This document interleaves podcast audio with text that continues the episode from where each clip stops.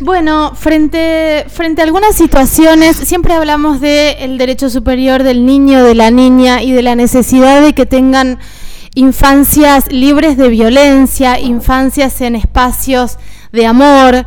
Y muchas veces eh, hablamos directamente de, frente a alguna situación extrema, de la institucionalización o de la adopción, que sabemos que es un, es un proceso muy largo, donde muchos niños y niñas quedan en instituciones por muchísimo tiempo.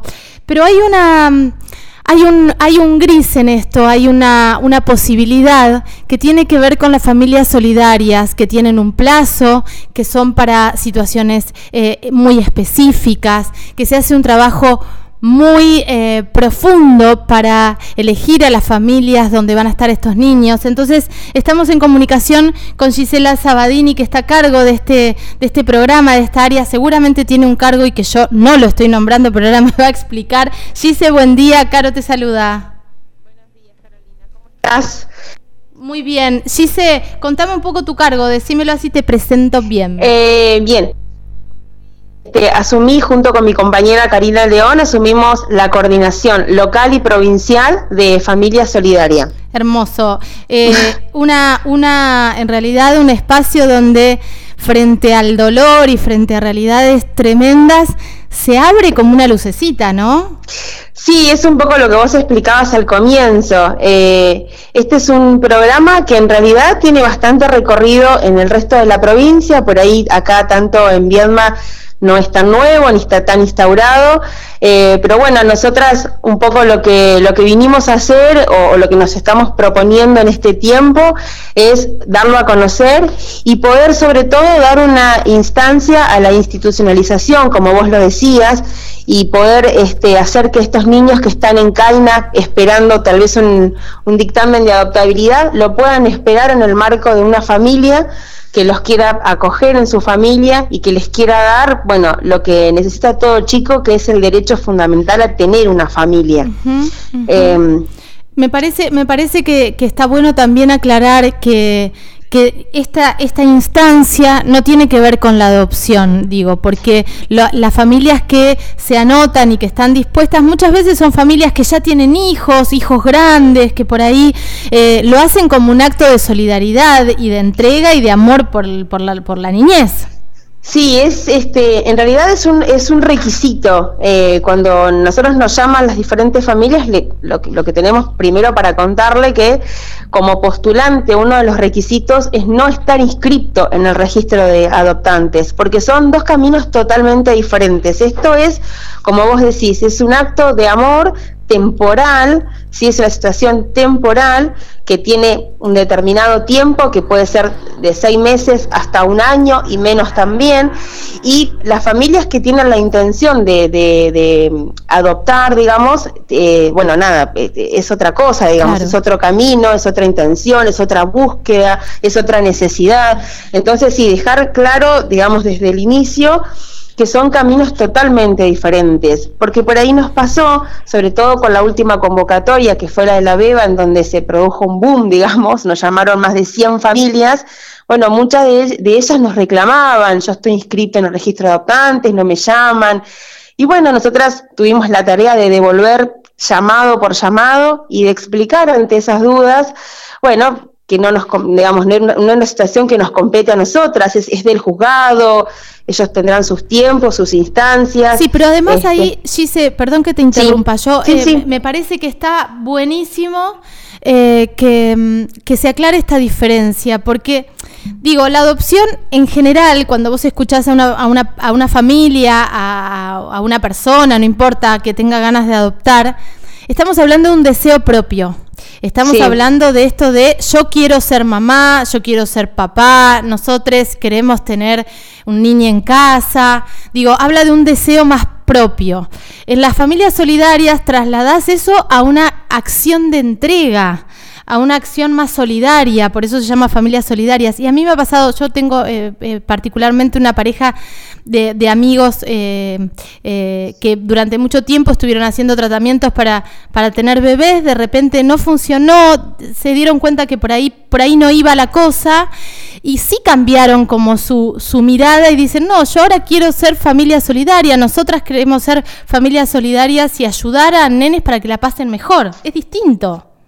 Es distinto, sí, eh, por eso te digo, si tomando el ejemplo que vos me estás contando, si esta pareja de amigos tuyos no está inscrito en el RUA, que es el Registro Único de Adoptantes, y quiere formar parte de la modalidad de familia solidaria, bien lo puede hacer.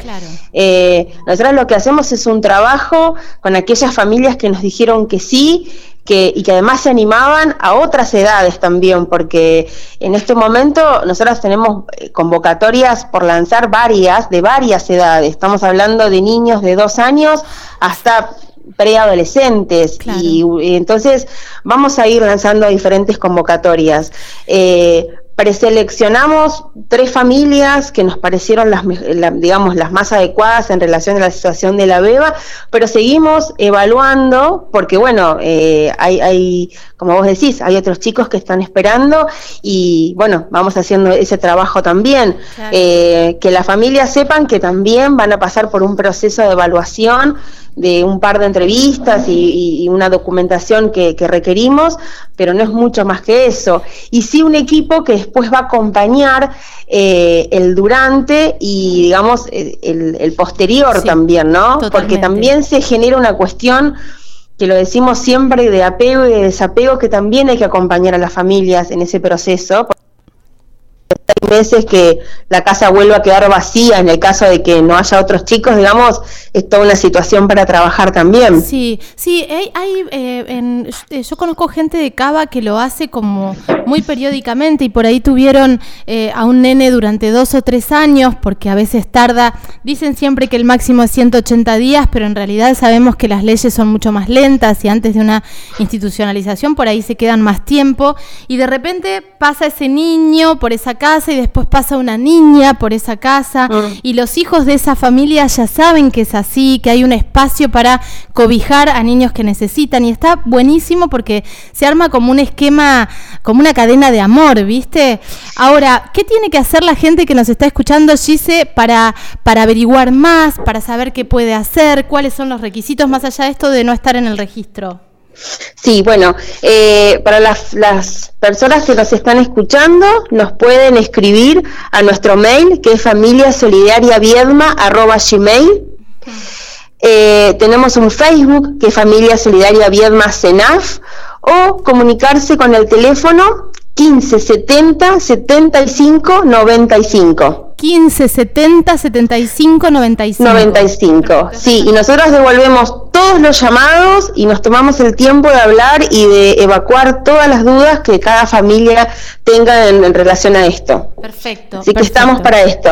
Ahora, no necesariamente tiene que ser un matrimonio, ¿puede ser una persona? No, eh, puede ser personas solas, matrimonios eh, de, igualitarios, digamos. Eh, si hay un límite de edad que es hasta los, o sea, de 18 años hasta los 65, pero después eh, no hay no hay ninguna no hay, no hay, nada en torno a eso. Es como una en ese sentido sí eh, se parece una adopción o sea eh, el requisito digamos viste que vos para adoptar te podés anotar sola en pareja en matrimonio igualitario esto es en ese sentido es lo mismo y hacen un, y hacen un chequeo de la de la vivienda digo que tenga su espacio de los horarios Exacto, sí. Eh, lo que hacemos primero es una entrevista de espeje que le llamamos nosotras con el equipo que tenemos de, profesionales, que por suerte te pudimos constituir un equipo en Viedma de diferentes profesionales.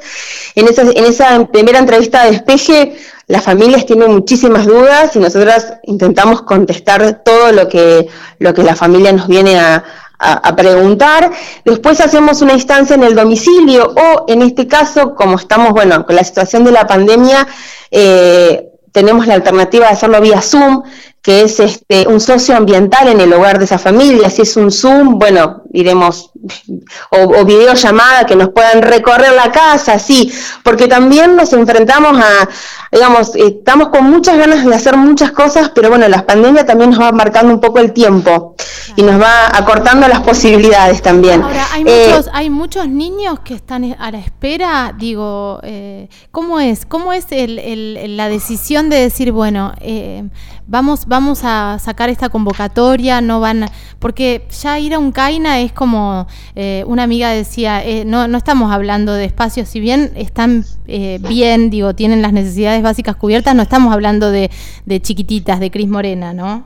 No, no, no, pero sí eh, decir que es un espacio que no solo cubre las necesidades básicas, sino que también viene a reparar los derechos vulnerados. Eh, la situación es, es, la siguiente, nosotros trabajamos con el equipo de fortalecimiento familiar, eh, que son, digamos, nuestros es otro programa, pero son compañeros nuestros de la CENAF también, y lo que nuestros compañeros, lo que nuestros compañeros hacen es detectar alguna situación de vulnerabilidad en algún domicilio con los que están trabajando y deciden porque no hay otra alternativa antes, eh, separar momentáneamente a este niño, a esta niña o a este adolescente de esa situación que lo está vulnerando, sea cual sea la situación.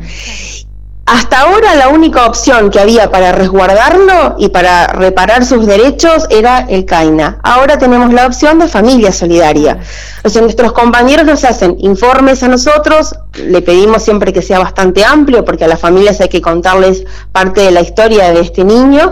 Eh, y nosotros ahí lo que hacemos es bueno, poner una convocatoria pública de acuerdo a la edad de ese niño. Por eso la BEBA especificamos que era de dos meses, después salió la convocatoria de una nena de nueve años, una adolescente de tres, y tenemos ahora, bueno, eh, en vista la de cinco hermanitos que están en este momento en el CAINA, eh, y bueno, que también necesitan la familia solidaria. Ahora, en esos casos, cuando son hermanitos, cuando son más de uno, eh, se, mm, se, prioriza no, no despegarlos, ¿no? Digo, que estén juntos.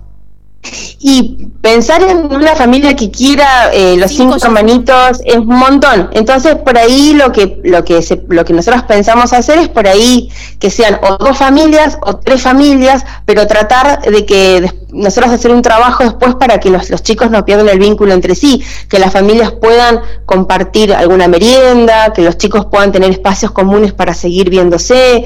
Eh, bueno, eso es un trabajo que, que lo, lo, estamos pensando de esta forma porque lo que no queremos es que los chicos pierdan el vínculo entre sí, ¿no? Claramente. Hay, hay, un hueco que sabemos eh, de, de, la CENAF, digo, un hueco que tiene que ver con recurso humano. No cuentan con psicólogos y psicólogas, digo, no cuentan con muchos, no sé si tienen alguno en realidad. Eh, ¿Cómo se aborda y cómo se contiene? Porque hay niños y niñas que, que, llegan a esta instancia y que la intervención de la CENAF cuando dice, bueno, hay que sacar a estos niños de acá, no pueden estar en este ambiente, atravesaron por situaciones muy complejas y hay claramente una marca y una necesidad de esa contención. ¿Cómo se maneja? Sí, eh, a ver, nosotros trabajamos lo que es el concepto de la corresponsabilidad. Cuando hay un niño que necesita, o una niña que necesita alguna instancia psicológica, nosotros eh, recurrimos al equipo de salud que tiene especialistas en, psicólogos de niñez, digamos. Particularmente nosotras en este momento, en el equipo de Familia Solidaria, contamos con una psicóloga ah, que, digamos, que viene a... Eh, primero en la parte de la evaluación, ella es la que hace la evaluación psicológica, pero también es la que va a acompañar desde, desde su formación a las familias de los niños durante el proceso y el posterior también. Perfecto. Eh, este es nuestro recurso humano, por eso yo eh, resaltaba hoy que por suerte Vierma tiene un equipo que está conformado. Eh, sí es cierto que por ahí el recurso debería estar en todos los equipos de todas las provincias y es una deuda que, que, por ahí el Estado tiene con, con, el resto de los equipos y con los niños, por sobre todo, porque es un recurso súper válido, el recurso de un psicólogo, como vos decís, vienen de pasar procesos a veces impensados hasta para, para cualquiera y necesitan y van a necesitar mucho de la contención de un profesional. Claro, claro. Igual, eh, viste que se arma como una cosa eh, de, un, de, una, de un imaginario que es que estamos hablando de cientos de niños y no es así, ¿no? Digo, son son en general, por suerte, no hay tantos niños y niñas que necesitan o ser institucionalizados o eh, ir a una familia solidaria. No, no, eh, no son tantos y, el, trabajo de campo que hacen los equipos de fortalecimiento familiar es justamente para eso, eh, porque también existe la, figura de familia extensa. A veces eh, esta mamá o este papá no pueden, pero bueno, el equipo tiene que determinar y trabajar con la familia extensa. Nosotros cuando llamamos familia extensa hablamos de abuelos, tíos, adultos responsables, ¿no? Entonces a veces, muchas veces eh, las institucionalizaciones no se han dado por, bueno, por familiares de consanguinidad que pueden responder por, por la, integridad de ese niño.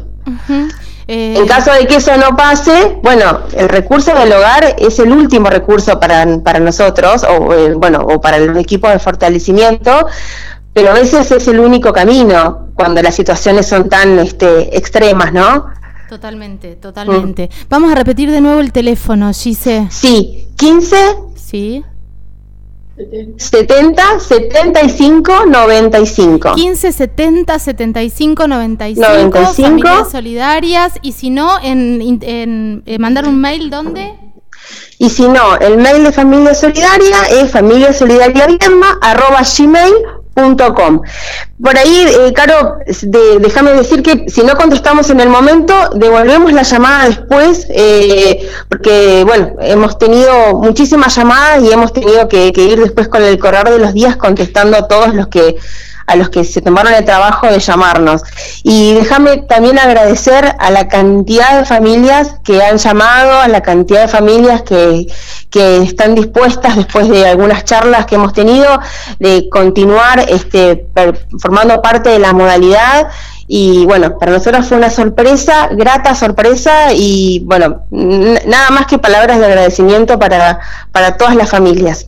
Eh, claro que sí, y está buenísimo porque esto habla de, un despertar también, de un despertar pensando en las infancias que, que, estamos tan en deuda con la niñez, porque están pasando cosas muy fuertes, muy duras, muy bestiales, y tenemos que luchar entre todos como sociedad para, para infancias sin violencias.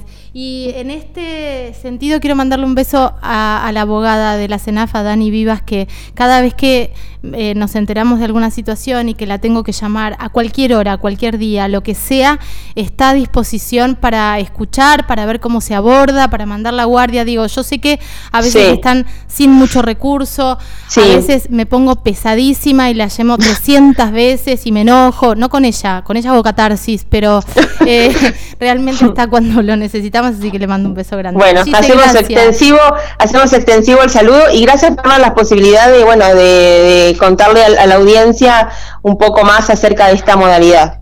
Eh, gracias, gracias, sí, un beso enorme. Un beso. Chau, chau.